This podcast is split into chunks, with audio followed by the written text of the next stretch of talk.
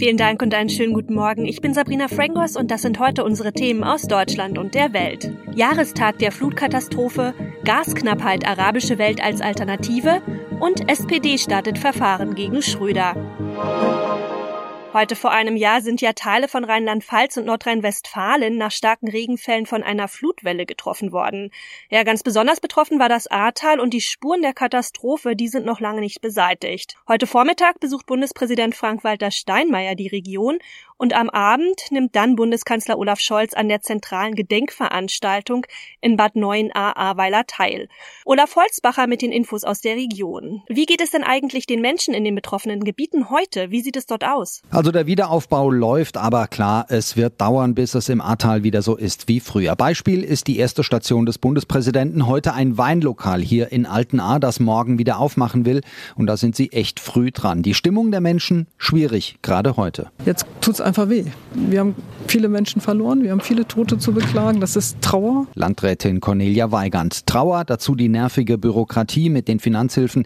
Die Menschen hier brauchten und brauchen viel Kraft. Es wurden ja auch Konsequenzen, also zum Beispiel für einen besseren Katastrophenschutz angekündigt. Was hat sich denn da genau getan? Also Vorgabe war, dass Hochwasserschutz beim Wiederaufbau mitgedacht wird, bei den Häusern und vor allem bei der Frage, wo darf wieder gebaut werden. Einen Plan dafür gibt's. Kritiker meinen, viele Fehler werden wiederholt auch weil das Ufer der Ahr zu oft planiert und eingeengt wurde. Darüber hinaus wird vieles noch diskutiert, ein neues Katastrophenschutzgesetz etwa, das die Zuständigkeiten klar regelt. Beschlossen ist die Aufrüstung der guten alten Sirenenanlagen. Also Helfer sind noch da, natürlich nicht mehr so viele wie vor einem Jahr. Das große Schlammschippen und Aufräumen ist erledigt und klar, die Aufmerksamkeit insgesamt nimmt ab. Nach der Katastrophe gab es ja auch eine Welle der Hilfsbereitschaft. Ist die inzwischen abgeebbt oder was wird noch gebraucht? Was wird gebraucht? Zum Beispiel Beispiel Baumaterial aller Art und Handwerker, die es verbauen. Gutachter, Statiker, Architekten, die sind extrem gefragt gerade. Und zum Schluss noch, wie wird denn in der Region ein Jahr danach an die Flutnacht erinnert? Ja, zum einen heute Abend mit der Gedenkveranstaltung in Bad 9a Ahrweiler ohne Bundespräsident. Der ist in NRW dabei, dafür mit Bundeskanzler Olaf Scholz. Und morgen dann die Dörfer Dorsel, Insul, Schuld, Antweiler, außerdem die kleineren Stadtteile von Bad 9a Ahrweiler mit Gottesdiensten, stillem Gedenken und Menschenketten in der Hoffnung, dass gemeinsam Trauern irgendwie hilft. Deutschland und die Bundesregierung bangen ja, ob Russland nun nach der aktuell laufenden Wartung wieder Gas durch die Pipeline Nord Stream 1 liefert. Ja, zu den Bemühungen, langfristig unabhängig von Energie aus Russland zu werden, gehört aber auch eine neue Energiepartnerschaft mit Katar. Deutschland möchte nämlich von dort Flüssiggas importieren. Jan Kuhlmann ist in Beirut und weiß mehr. Was tut sich denn in Katar, damit von dort Gas nach Deutschland geliefert werden kann? Wirtschaftsminister Robert Habeck war ja im Frühjahr in Katar, um sich dort um Gaslieferungen zu bemühen. Aber es gibt da noch Differenzen. Katar etwa möchte langfristige Lieferverträge. Es braucht auch Zeit, um die Förderung auszubauen. Deutschland hingegen sieht das Gas vom Golf als Brückenlösung auf dem Weg zu alternativen Energien. Aber es gibt eine grundlegende Bereitschaft. Beide Seiten haben auch eine Energiepartnerschaft abgeschlossen im Mai. Und da hieß es dann, dass Katar eventuell schon 2024 Gas an Deutschland liefern könnte. Wegen der Lage der Menschenrechte und zum Beispiel der Situation von Bauarbeitern ist eine verstärkte Zusammenarbeit mit Katar ja auch umstritten. Gibt es denn Anzeichen, dass die Führung von Katar daran interessiert ist, diese Probleme anzugehen? Die Frage der Gaslieferungen wird sich auf die Lage der Menschenrechte in Katar nicht auswirken. Man darf ja nicht vergessen, Deutschland will etwas von dem Emirat und nicht umgekehrt. Mit Blick auf die Fußball-WM in Katar im Winter steht die Menschenrechtslage in Katar ja immer wieder in der Kritik. Aber man muss auch sagen, dass sich da schon etwas getan hat in den vergangenen Jahren. Die Arbeitsmigranten haben gesetzlich mehr Rechte bekommen. Allerdings im Alltag wird das noch nicht ausreichend umgesetzt. Das bemängeln die Menschenrechtsorganisationen. Und wie sieht es mit anderen Ländern im arabischen Raum aus? Also könnten die kurz- oder langfristig vielleicht auch eine Alternative zum russischen Gas anbieten? Katar ist in der Region und auch weltweit einer der größten Produzenten und Exporteure von Gas und teilt sich mit dem Iran etwa das größte Gasfeld der Welt und ist deshalb schon ein wichtiger Ansprechpartner. Aber es gibt auch andere Länder mit Gasvorräten, Iran zum Beispiel, Saudi-Arabien, die Emirate oder Algerien. Aber da ist es um die Menschenrechte nicht besser gestellt als in Katar. Da stände Deutschland also vor demselben moralischen Dilemma.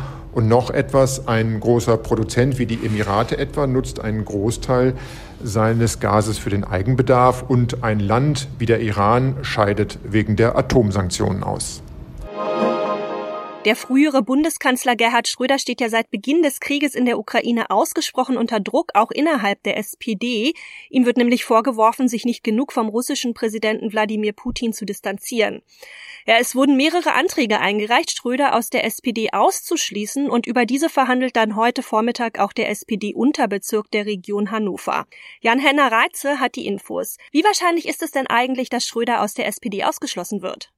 Das gilt als unwahrscheinlich. Um Schröder auszuschließen, müsste ihm nachgewiesen werden, dass er absichtlich gegen Grundsätze der SPD verstoßen und der Partei damit schweren Schaden zugefügt hat. Das sehen Schröders Anwalt und auch andere Rechtsexperten nicht als gegeben an.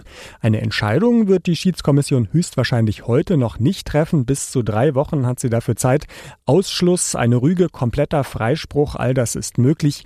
Gegen die Entscheidung können nachher dann alle Beteiligten noch vorgehen und das Verfahren in eine neue Runde schicken. Was ist überhaupt das Problem mit Schröder? Als Russland Ende Februar begonnen hat, die Ukraine anzugreifen, hat das ja zu einem Bruch in der internationalen Politik geführt. Der aktuelle SPD-Kanzler Scholz hat von einer Zeitenwende gesprochen, der Westen Russland und Präsident Putin geschlossen verurteilt. Da ist Schröder so bis heute nicht mitgegangen. Er ist ja seit seiner Zeit als Kanzler eng mit Putin befreundet. Vielen auch in der SPD ist diese Nähe zu groß. Sein Büro als früherer Kanzler hat Schröder im Zuge Zuge dieser Diskussionen ja schon verloren. Und was sagt Schröder selbst zu diesen Vorwürfen? Er sieht sich nach wie vor als Sozialdemokrat, geht nicht davon aus, dass sich durch das Ausschlussverfahren etwas ändert, will auch nicht persönlich zu der Verhandlung heute erscheinen. Inhaltlich sagt Schröder, gelöst und beendet werden könne der Ukraine-Krieg nur auf diplomatischem Weg, also durch Gespräche, auch mit Putin. Zumindest etwas entgegengekommen ist Schröder seinen Kritikern aber schon. Er hat seinen Sitz im Aufsichtsrat des russischen Ölkonzerns Rosneft nicht verlängert, auf einen Sitz im Gazprom-Aufsichtsrat verzichtet oder auch die Ehrenbürgerschaft der Stadt Hannover zurückgegeben. In unserem Tipp des Tages verrät der Psychologe und Stresscoach Jakob Drachenberg heute, wie man seinen Urlaubsalltag planen sollte, um möglichst nichts Schönes zu verpassen, aber auch nicht in Stress zu geraten. Also was ist denn eigentlich stressfreier? Am Strand liegen oder Aktivurlaub, also so mit Wanderung, Sport etc. pp?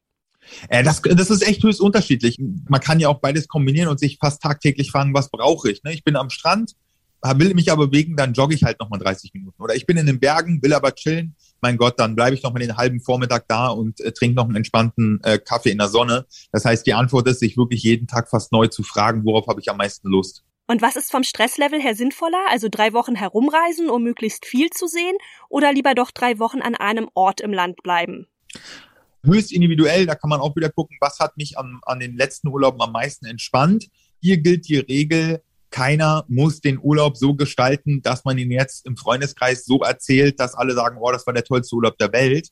Manchmal entsteht da auch so ein sozialer Druck, jetzt irgendwie alle Sehenswürdigkeiten abzuhaken oder das und das zu machen oder früh aus den Federn zu kommen, um ganz viel Zeit zu haben, sondern wirklich gucken, was brauche ich, wie geht's mir, worauf habe ich Lust und dann wird das der beste Urlaub und weg von irgendwelchen Dingen abhaken. Und lieber den Urlaub genauer vorplanen oder einfach vor Ort spontan treiben lassen? Auch da wieder typische Juristenantwort, das kommt darauf an. Es gibt Personen, die müssen alles vorgeplant bekommen, weil sie sonst Stress empfinden, weil es dann unsicher ist und dann haben sie keine Struktur und fallen so ein bisschen in so eine Lethargie. Ähm, dann natürlich ein bisschen Vorplan und es gibt Leute, die wollen einfach keine Termine haben und sie sollen sich dann auch bitte keine Termine buchen. Im Endeffekt liegt es wieder so ein bisschen in der Mitte. Mir geht es genauso, wenn ich gar keine Struktur habe im Urlaub und gar nicht weiß, was ich mache, geht es mir auch nicht gut. Wenn ich aber alles so wie im Arbeitsalltag vorplane, fühle ich mich auch eingezwängt. Das heißt, immer wieder auspendeln lassen und auch trauen, Termine, die ich gesetzt habe, die ich eigentlich mir vorgenommen habe, fallen zu lassen, weil ich gerade gar keine Lust drauf habe. Das ist ja der Luxus, den wir uns im Urlaub gönnen können. Und viel fotografieren natürlich, um schöne Erinnerungen zu haben, ne? Oder lieber nur erleben? Auch da die ehrliche Reflexion. Ich glaube, die wenigsten Fotos gucken wir uns am Ende nochmal an. Ja, das ist ganz schön, die zu haben. Aber wenn es auf die Kosten geht, dass wir den Moment nicht bewusst wahrnehmen und dann eigentlich am Ende des Urlaubstages über unser iPhone krallen und gucken, wo sind wir denn überhaupt gewesen, weil wir gar nicht mental in der gegenwärtigen Zeit waren, dann ist das natürlich echt suboptimal. Das heißt, wirklich das Gefühl haben, wenn ich einen Aussichtspunkt habe, da sein, genießen, innerlich zulächeln. Und wenn ich dann das Gefühl habe, ich habe den Moment eingefangen, dann kann ich auch gerne mein iPhone mal rausnehmen und irgendwie mal ein Foto machen. Aber so würde ich immer starten in der Kombination. Und das noch zwei Paukenschläge bei RTL. Der TV-Sender stellt nämlich die Castingshow Deutschland sucht den Superstar ein. Aber bei der letzten Staffel soll Dieter Bohlen als DSDS-Juror wieder dabei sein. Ronny Thorau weiß mehr. Wieso holt man denn Dieter Bohlen nun zurück und macht dann aber gleichzeitig doch Schluss mit DSDS? Naja, Bohlen wurde ja aus der Show genommen, weil die DSDS-Quoten im Sinkflug waren und weil er mit seinen fiesen Sprüchen nicht mehr zum netten Familienimage von RTL passte. Ich habe vorhin Schnitzel gegessen mit Gurkensalat und der Gurkensalat war musikalischer als du. Allerdings sind die DSDS-Quoten mit der netteren, seichteren Jury um Florian Silbereisen noch weiter gerutscht. Aber weil die nächste DSDS-Staffel 2023 die 20. ist, also eine Jubiläumsstaffel, hat man wohl gesagt, die machen wir jetzt noch. Und man hofft wahrscheinlich, mit Bohlen hat die mehr Gesprächswert, Schlagzeilen und vielleicht auch Quote als ohne ihn. Und was sagt Bohlen selbst zu seinem Comeback? Also, wieso macht er überhaupt mit? Er wurde ja eigentlich eher so aus der Show gedisst von RTL, oder? Also auch beim Supertalent. Ja, das ist schon für Bohlen natürlich ein Triumph einerseits. Allerdings seine großen Ankündigungen, was er nach DSDS und dem Supertalent so alles in der Pipeline hätte, da ist jetzt nicht viel draus geworden. Ich habe super viele Angebote natürlich bekommen. Ich plane Großes. Also auch Bohlen tut die Rückkehr in eine große Show natürlich gut. Er gibt sich jetzt versöhnlich, sagt, es gab ja gar keinen Streit mit RTL, nur Missverständnisse, wie in einer langjährigen Beziehung. Und wie reagiert das potenzielle Publikum? Also was wird denn in den sozialen Medien so geschrieben? Wollen die Leute Bohlen überhaupt zurück? Also ja, ein paar freuen sich. Dösbaddel zum Beispiel schreibt, wenn der Tag mit so guten Nachrichten beginnt, dann muss er gut werden. Andere wie Alex sagen zumindest, ohne Bohlen war DSDS halt noch schlechter als vorher.